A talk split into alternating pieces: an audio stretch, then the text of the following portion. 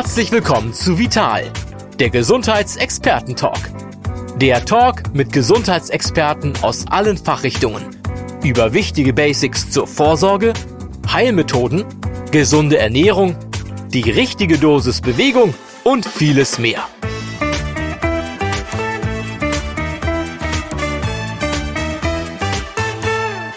Gefühle. Wir alle haben jede Menge davon. Unfassbar schöne, erschreckend unangenehme. Auch indifferente, also solche, die wir gar nicht verstehen und nicht einfach in eine Schublade stecken können. Wir alle sind gefühlsreich. Über diesen Reichtum unserer Gefühle spreche ich mit meinem Kollegen Stefan Hillig. Er ist Diplompsychologe und Ressortleiterin Psychologie und Report bei der Zeitschrift Vital. Ich bin Caroline Streck, Chefredakteurin der Zeitschrift Vital. Herzlich willkommen, lieber Stefan. Hallo Caroline, ich freue mich sehr, hier sein zu dürfen und freue mich sehr, dass wir gleich über Gefühle sprechen können. Gefühle. Darüber zu sprechen, das ist kein leichtes Unterfangen. Ich habe den Eindruck, über ihre Gefühle sprechen viele Menschen mindestens genauso ungern wie über ihre Gehaltsabrechnung. Warum ist das so? Caroline, ich glaube, das liegt daran, dass Gefühle uns so unberechenbar erscheinen. Wir, wir wissen nicht genau, woher sie kommen. Also oft wissen wir das nicht. Wir wissen nicht, wie intensiv sie werden. Wir wissen nicht so genau, was hat sie ausgelöst. Und wir befürchten oft, gerade bei, bei negativen Gefühlen, dass sie so heftig werden, dass sie uns so überfluten, dass wir die Kontrolle verlieren. Und das wollen wir natürlich nicht. Und wir wollen nicht, dass die Gefühle die Regie übernehmen. Wir wollen unseren kühlen Kopf bewahren. Wir wollen rational handeln. Wir wollen rationale Wesen bleiben. Und gerade wenn wir mit anderen Menschen zusammen sind, dann ähm, unterdrücken wir vor allen Dingen unangenehme Gefühle wie Angst, Scham, Wut, Hilflosigkeit, Neid, um eben handlungsfähig zu bleiben. Und deswegen ähm, haben Gefühle so einen schlechten Ruf. Aber genau das funktioniert doch nicht. Dieses Unterdrücken, das Wegdrücken, das Wegschließen, das Vergraben, es scheint ja nicht zu funktionieren. Ganz genau. Das ist eigentlich wissen wir das auch alle. Und ähm, man kann das so ein bisschen vergleichen mit, mit einem sehr bekannten Kinderspiel. Wenn Kinder im Schwimmbad sind oder am Meer sind, dann haben sie ja oft so einen luftgefüllten Ball dabei. Und ein ganz tolles Spiel ist dann, diesen Ball unter Wasser zu drücken und loszulassen und durch den Auftrieb schießt dieser Ball dann wieder in die Luft. Und genauso oder sehr ähnlich ist es auch mit Gefühlen, die wir unterdrücken. Die kommen unweigerlich wieder an die Oberfläche.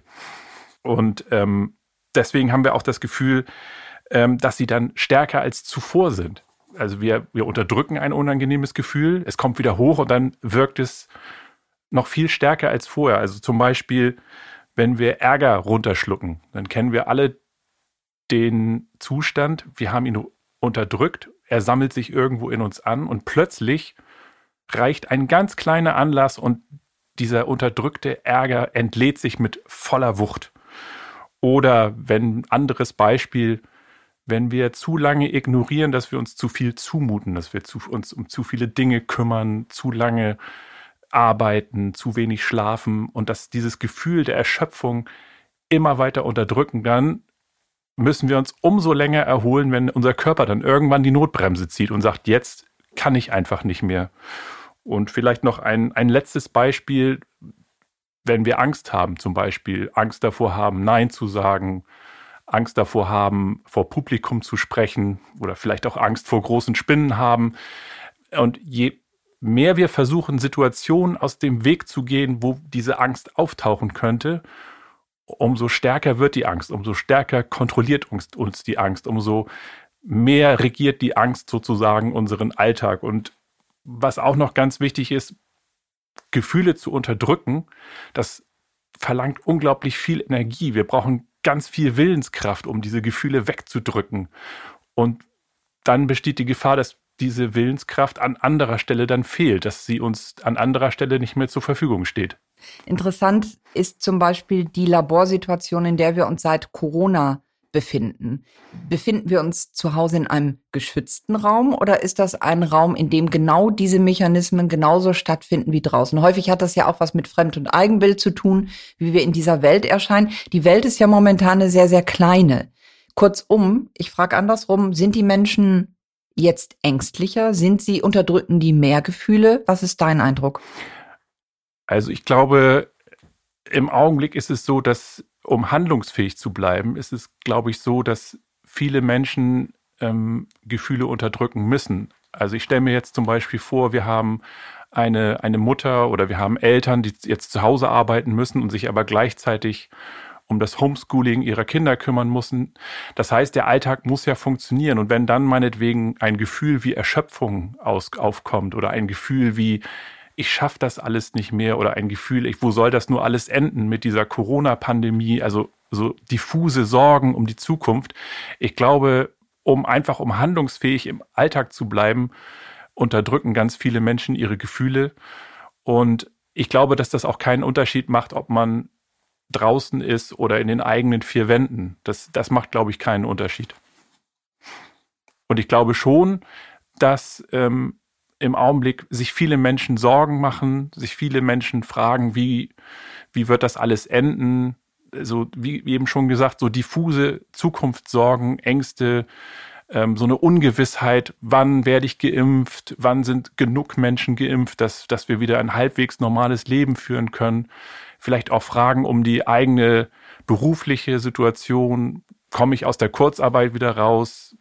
verliere ich meinen Arbeitsplatz. Also ich glaube, im Augenblick sind ganz viele unangenehme Gefühle auf jeden Fall da.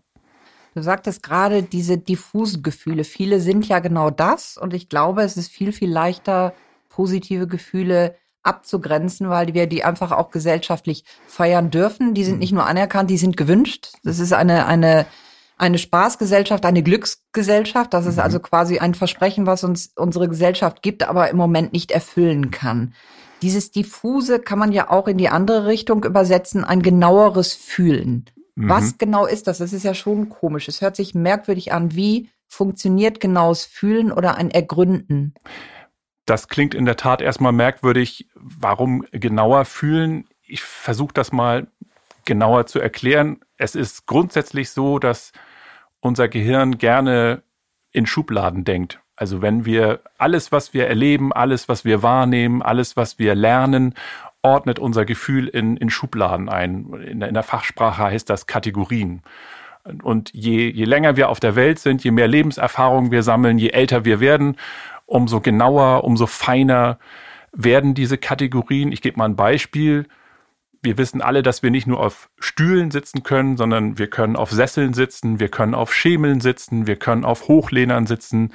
Und das heißt, wir haben für ganz viele Dinge sehr genaue Kategorien, die uns helfen, Dinge einzuordnen. Und das passiert natürlich auch im zwischenmenschlichen Kontakt. Wir, wir ordnen auch Menschen ganz schnell ein. Das ist der, der berühmte erste Blick, für den es keine zweite Chance gibt. Wir liegen damit zwar nicht immer richtig, aber auch da findet dieses Schubladendenken statt. Und gerade bei unangenehmen Gefühlen ist es so, dass wir da offensichtlich zu ungenaue Kategorien haben. Wir können die, und das führt dazu, dass wir sie eben nicht einordnen können. Wir wissen nicht genau, was ist das eigentlich, was da in mir gerade hochkommt. Wir können das eben nicht in eine, in eine eindeutige Schublade packen. Und dann ist sozusagen die Reaktion, wenn ich keine passende Kategorie, keine passende Schublade habe, dann schiebe ich es lieber weg. Dann drücke ich es weg, dann will ich es nicht fühlen, dann will ich es nicht, dann will ich gar nicht wissen, was da hochkommt. Und deswegen ist sozusagen die Aufgabe, genauere Kategorien zu, zu entwickeln. Und das ist mit genauer Fühlen gemeint. Und ähm, wenn ich eben zu ungenaue Kategorien habe, dann ist es sozusagen so, ich fühle mich entweder gut oder ich fühle mich schlecht. Und alles, was ich nicht einordnen kann, drücke ich weg. Aber wie wir eben schon gesagt haben, unterdrückte Gefühle kommen wieder hoch. Dann habe ich wieder keine Kategorie. Ich drücke sie wieder weg. Ich fühle mich, ich bin wieder verwirrt. Ich bin wieder überfordert mit dem Gefühl. Und weil das so ist, drücke ich es wieder weg. Und dann entsteht so ein merkwürdiger, ungesunder Kreislauf aus, das Gefühl kommt hoch. Ich kann, es nicht einordnen. Es verwirrt mich. Es macht mir vielleicht sogar Angst. Ich drücke es weg. Weil ich keine Kategorie habe und so weiter. Das heißt, die Lösung, um aus diesem Kreislauf rauszukommen, ist, sich die Gefühle genauer anzugucken und, zu, und genauere ähm, Kategorien dafür zu entwickeln. Um das Bild nochmal aufzugreifen, das berühmte Schubladendenken. Mhm. Das bedeutet also, die Schublade wird jedes Mal, wenn ich es verdränge, mich damit nicht beschäftige, die wird voller. Also so eine Art Messi-Schublade, die, die dann gefüllt ist und ich äh, äh, vermute, dass es immer schwerer wird, das aufzuräumen. Das kennen wir auch aus dem Haushalt. Wenn der Schrank zu voll ist, ähm, äh, kriege ich die Sachen gar nicht mehr auseinander dividiert und das große Aufräumen, wie Frau Kondo das äh, gerne empfiehlt, ist, ist gar nicht mehr möglich. Ähm, welche praktischen, wir, wir reden im Moment ja sehr theoretisch über diese Gefühle, mhm. welche praktischen Tipps kannst du geben, um mit diesem, ja, mit dieser Schublade, die wir alle haben, in der viele verschiedene Klamotten liegen, wie, welche Tipps kannst du geben, wie wir die wieder auseinandersortieren können, zusammenfalten können, betrachten können und verstehen können und aufräumen können?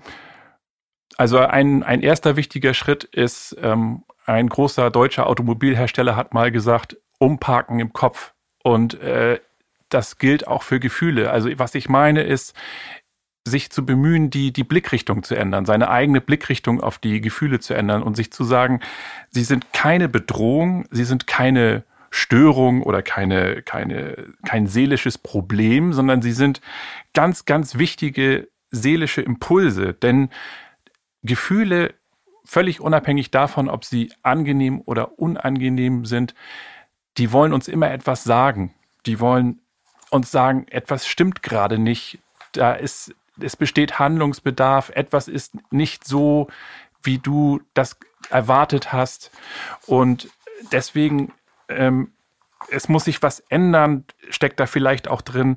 Und deswegen sind Gefühle eine ganz, ganz wichtige Fähigkeit unserer Psyche. Und diese Haltung sollten wir einnehmen und uns immer wieder sagen, nein, Gefühle sind nicht dafür da, um uns zu schaden. Gefühle sind nicht dazu da, uns zu verunsichern, sondern Gefühle wollen uns schützen. Die sind was Positives. Die, die haben einen großen seelischen Nutzen für uns. Und ähm, wenn ich Gefühle so betrachte, dann fällt es mir schon mal leichter, sie zuzulassen und auch sie anzunehmen und zu sagen, ja, das ist auch ein unangenehmes Gefühl, gehört zu mir, das ist ein Teil meiner Psyche, das gehört zu mir.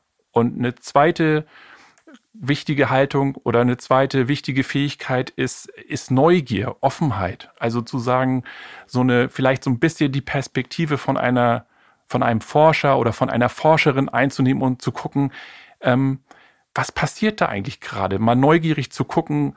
Ähm, und wenn du möchtest, kann ich dir auch gerne eine, eine Übung dazu vorstellen.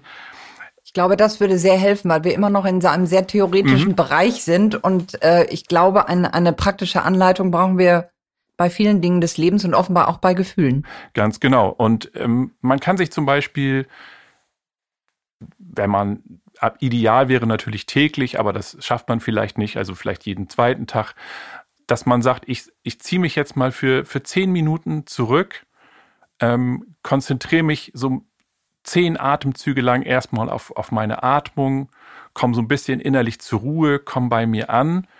Und dann gibt es die Möglichkeit, sich vorzustellen, okay, ich sitze jetzt in einem Zuschauerraum, vielleicht in einem Theater oder in, in der Oper. Ich kann mir ein ganz schönes Theater vorstellen, so ein, vielleicht so ein klassizistischer Bau mit einer tollen Bühne und ich sitze im Zuschauerraum und beobachte, wie meine Gefühle die Bühne betreten.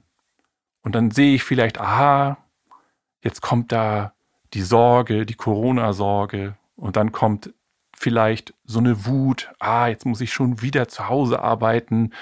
Und der Trick ist, sich immer wieder zu sagen, ich bin die Zuschauerin, ich bin der Zuschauer. Ich greife nicht ein, sondern ich beobachte einfach, was passiert auf der Bühne. Ich bewerte das nicht, was da passiert, sondern ich lasse das einfach an mir vorüberziehen. Das ist was ganz Wichtiges. Also diese beobachtende, neugierige, forschende Perspektive zu behalten, auch bei dieser Übung. Ist es auch eine Möglichkeit, ein bisschen von sich selbst Abstand zu nehmen oder ist es eher ein in sich hineinfühlen? Es ist so ein bisschen beides. Also was ich beschrieben habe, das ist so eine klassische Achtsamkeitsübung. Und Achtsamkeit hilft uns dabei einerseits, wie du schon gesagt hast, so ein bisschen uns selber wie die Fliege an der Wand zu beobachten.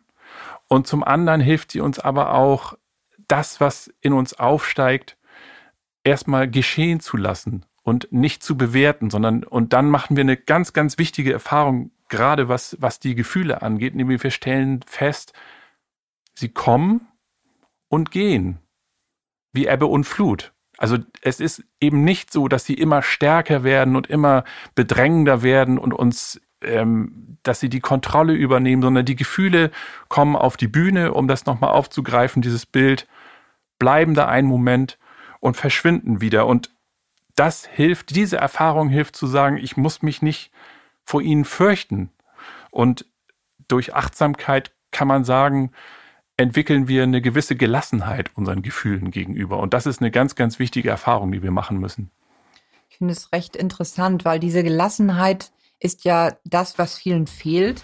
Gleichzeitig leben wir in einer Relax- und Entspannungsgesellschaft. Es ist ja ähm, irgendwie schon ein, ein Widerspruch, den wir, glaube ich, gerade in diesen Corona-Zeiten erleben, weil äh, äh, bevor Einschränkungen unser Leben verändert haben, äh, waren wir ja eine Spaßgesellschaft, eine Freizeitgesellschaft. Das waren die Grundpfosten unserer Gesellschaft und die sind ja jetzt komplett weg. Mhm. Also insoweit glaube ich, ist es verständlich, dass wir alle sehr immer noch, auch nach einem Jahr sehr ähm, unverständlich reagieren auf das, was da ist, weil das nicht mehr unserer modernen Welt entspricht. Mhm.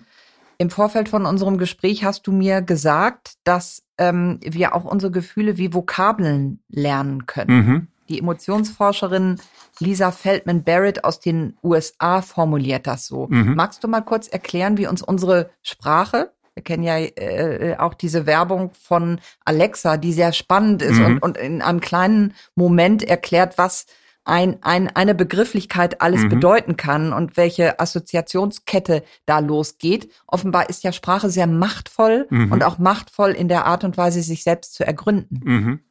Das, was die Lisa Feldman Barrett sagt, hat im Grunde genommen auch wieder mit diesen Kategorien zu tun, über die wir schon gesprochen haben. Und sie sagt, ähm, wenn wir mal in, nehmen wir mal das Gefühl Wut. Wenn wir in unseren deutschen Duden gucken, dann finden wir ähm, zu diesem Gefühl fast 30 Begriffe, die man synonym, also äh, verwenden kann. Da, da steht dann zum Beispiel so etwas wie Ärger oder wie Empörung oder wie Groll oder ich habe Unmut, ich habe Rage, ich habe Zorn. Und Lisa Feldman Barrett sagt, das ist ideal, um sich zu fragen, was genau fühle ich jetzt gerade? Ist es wirklich Wut oder ist es vielleicht doch ähm, eher doch der Unmut oder ist es vielleicht doch der Groll? Also das ist der, das ist sozusagen der Trick, dieses, dieses Vokabeln lernen, genauer hinzugucken, welches, welches Wort, welche Vokabel aus meiner Sprache ähm, passt am besten zu dem, was ich gerade fühle. Und es gibt Untersuchungen, die zeigen, dass das insbesondere dann gut funktioniert, wenn wir so gemischte Gefühle haben. Bislang haben wir ja über sehr eindeutige Gefühle gesprochen. Wut, Angst, Charme. Aber die Erfahrung, die wir alle machen, ist, ganz oft sind ja so gemischte Gefühle in uns, wo wir gar nicht so genau wissen, was ist es denn jetzt? Was ist vielleicht auch das stärkere Gefühl? Also mehrere Gefühle sind in uns und streiten vielleicht auch miteinander. Und dann ist es, gerade dann ist es besonders wichtig, dieses, dieses Vokabeln zu nehmen. Und zum Beispiel die Amerikaner haben aus dem Deutschen den Begriff Schadenfreude übernommen. Und zwar so, weil es eben für dieses gemischte Gefühl gibt es im Englischen kein Begriff. Wenn ich jetzt nicht nur die deutsche Sprache beherrsche, sondern vielleicht Englisch oder Französisch oder Italienisch, dann kann ich auch in dieser Sprache gucken, vielleicht gibt es ja in der Sprache ein, ein Wort, was auf dieses gemischte Gefühl, was gerade in mir ist, gut passt. Und ich kann natürlich auch ein ganz neues Wort erfinden. Ich kann sagen, ja, das ist meine Chefangst oder das ist meine ähm, Corona-Sorge. Also ich kann da ganz kreativ werden, kann mir eigene Vokabeln ausdenken oder ich kann natürlich auch bei den alten Meistern nachgucken, also sprich, was haben alte Schriftsteller oder was haben Dichter, was haben Philosophen für, für Worte in, gefunden, um das zu beschreiben, was gerade in mir ist. Und ähm, in dem Zusammenhang fällt mir auch ein spannendes Projekt ein. Es gibt in, in England einen Psychologen, der heißt Tim Loomis und der hat auf Facebook ein Projekt gestartet, das heißt Happy Words Project. Und er hat, er hat die Leute aufgefordert, schickt mir bitte Worte für Gefühle aus eurer Sprache. Und dann hat er geguckt, was gibt es für Worte in, in anderen Sprachen, die es im Englischen nicht gibt. Aber das gleiche funktioniert natürlich auch im Deutschen. Und das ist ein ganz spannendes Projekt, weil man nämlich festgestellt hat, dass es in anderen Sprachen ganz viele Vokabeln für Gefühle gibt, die wir nicht haben. Erstaunlicherweise fällt mir gerade ein und auf, ähm, dass du häufig in Redaktionskonferenzen auch japanische Worte benutzt. Japan ist ja ein Land, das wir alle kennen, was uns manchmal etwas gleichgeschaltet und kontrolliert erscheint, gleichzeitig aber auch ein, ein großes, weises Spektrum an, an Begriffen äh, besitzt, um Dinge zu beschreiben, die manchmal faktisch sind, aber auch äh, die Gefühle mhm. umfassen. Mhm. Ähm, kannst du da vielleicht mal ein Beispiel nennen? Kann ich gerne machen. Also im, im Japanischen gibt es zum Beispiel das Wort, und ich hoffe, ich spreche das jetzt richtig aus, das heißt Koi nun Yokan. Und dieses Wort meint das Gefühl, dass man jemanden kennenlernt, dass man jemanden trifft, in dem man sich unweigerlich verlieben wird. Das ist ein Gefühl, was wir vielleicht alle schon mal erlebt haben oder aber eben wofür es im Deutschen ähm, kein Begriff gibt. Und ähm, gerade in, in der japanischen, aber überhaupt in der fernöstlichen Kultur gibt es zum Beispiel auch ähm, verschiedene Begriffe für Glück. Also wir Deutschen oder wir in, im Westen beziehen Glück ja sehr stark auf unsere eigene Person. Ich bin glücklich. Das ist ein sehr selbstbezogenes Glück. Aber in Japan und in, auch in vielen anderen fernöstlichen Kulturen gibt es das Zusammenglück. Wir haben darüber auch schon mal in der Vital geschrieben. Und Zusammenglück meint, dass das Glück sozusagen daraus entsteht, dass ich weiß, dass es meinem Umfeld gut geht. Meinen Freunden geht es gut und meinen Eltern geht es gut, meinen Kindern geht es gut, meinen Kollegen geht es gut. Und ich weiß auch, dass ich wiederum was zu deren Zusammenglück beitrage. Das ist eine ganz spannende andere Perspektive auf das Glück, was auch wieder mit, mit einem Gefühl zu tun hat. Aber ist das nicht gerade eine Perspektive, die wir auch in Corona-Zeiten an uns selbst anlegen müssen. Also in, in unserer Ich-Gesellschaft, nicht umsonst heißt ein Telefon iPhone. Also mhm. alles ist ja auf mich, auf, auf, auf meine Person bezogen.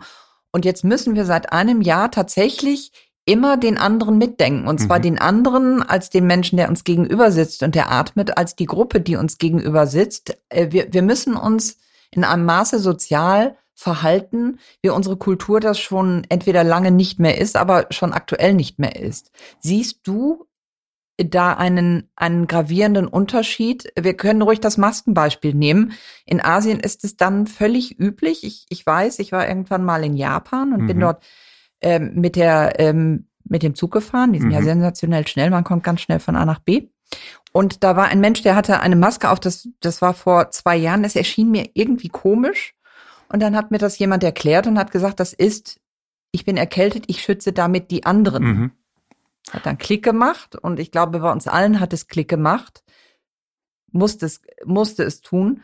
Aber ähm, dieses, das, den anderen mitdenken in dem Raum, in dem ich mich befinde, in dem gesellschaftlichen Raum, in dem ich mich befinde, das lernen wir ja jetzt. Vielleicht sind wir gerade dabei, Babyschritte zu nehmen und von diesen Kulturen tatsächlich zu lernen, wie wir auch in intensiven, schwierigen Situationen zurechtkommen können.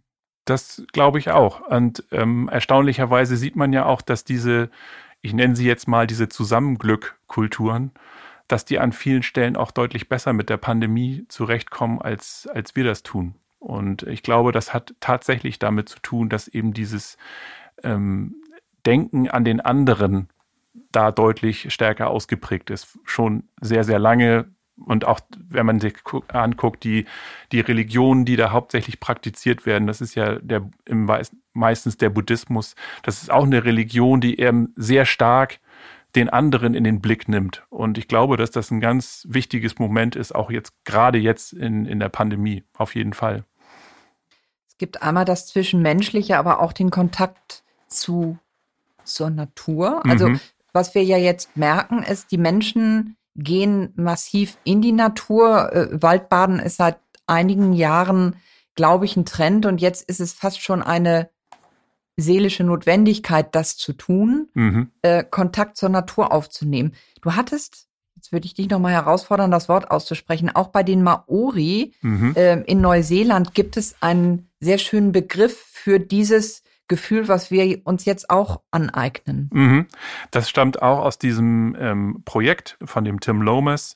Und zwar ist das äh, das Wort Tyranga Wewe. Und das ist ein Gefühl, oder damit beschreiben die Maori das Gefühl, mit einem Ort verwurzelt zu sein oder mit einem, äh, mit einem Ort verbunden zu sein. Und ich glaube, wir kennen alle dieses Gefühl. Du hast gerade gesagt, wenn wir in die Natur gehen, stellt sich so ein, so ein Gefühl ein. Und vielleicht, wenn wir das Gefühl haben, das deutsche Wort Heimat oder das deutsche Wort Sehnsucht, das, das passt dann nicht so richtig zu diesem Gefühl. Dann, dann könnte man vielleicht sagen, können uns da die Maori so ein bisschen helfen. Die sind ja auch ein sehr, sehr naturverbundenes, sehr ähm, ein, ein Volk, was der Natur sehr nah ist und was unglaublich viel aus der Natur zieht. Und ich glaube, es ist kein Wunder, dass die dann so einen Begriff entwickelt haben. Jetzt reisen wir wieder einmal um die Welt in unsere Kultur zurück und haben gerade ähm, äh, zwei Worte kennengelernt aus, aus anderen Kulturen, die uns auch viel bringen. Mit jedem Wort lernen wir unsere Gefühle neu kennen. Da gibt es einen Fachbegriff für, der heißt Emodiversität. Mhm. Was können wir darunter verstehen?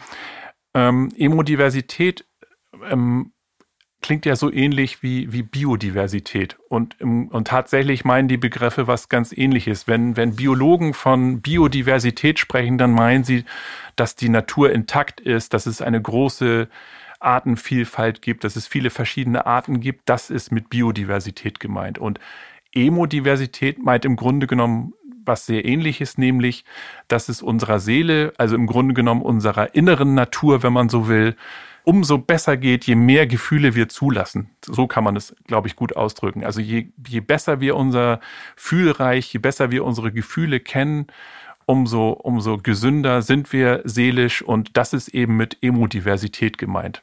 Am Anfang hast du gesagt, dass es mehrere Gründe gibt, warum wir Gefühle unterdrücken. Und wir hatten ja auch darüber gesprochen, dass wir oft nicht genau genug fühlen. Mhm. Welche Gründe siehst du sonst noch? Ähm, Du hast das schon ein paar Mal gesagt und das ist auch etwas, was, was mir ein, ein der Berliner Psychologe Dr. Leon Winscheid ähm, gesagt hat, über den ich mit, äh, über den, mit dem ich über Emodiversität gesprochen habe. Und zwar ist es dieses, äh, dieses Überbetonen des Positiven in unserer Gesellschaft. Also es geht sehr stark darum, glücklich zu sein. Es geht sehr da, also immer sehr stark darum, leistungsfähig zu bleiben, makellos zu sein. Ich glaube, man muss sich nur mal bei Instagram und in den sozialen Netzwerken umschauen, dann weiß man, was damit gemeint ist.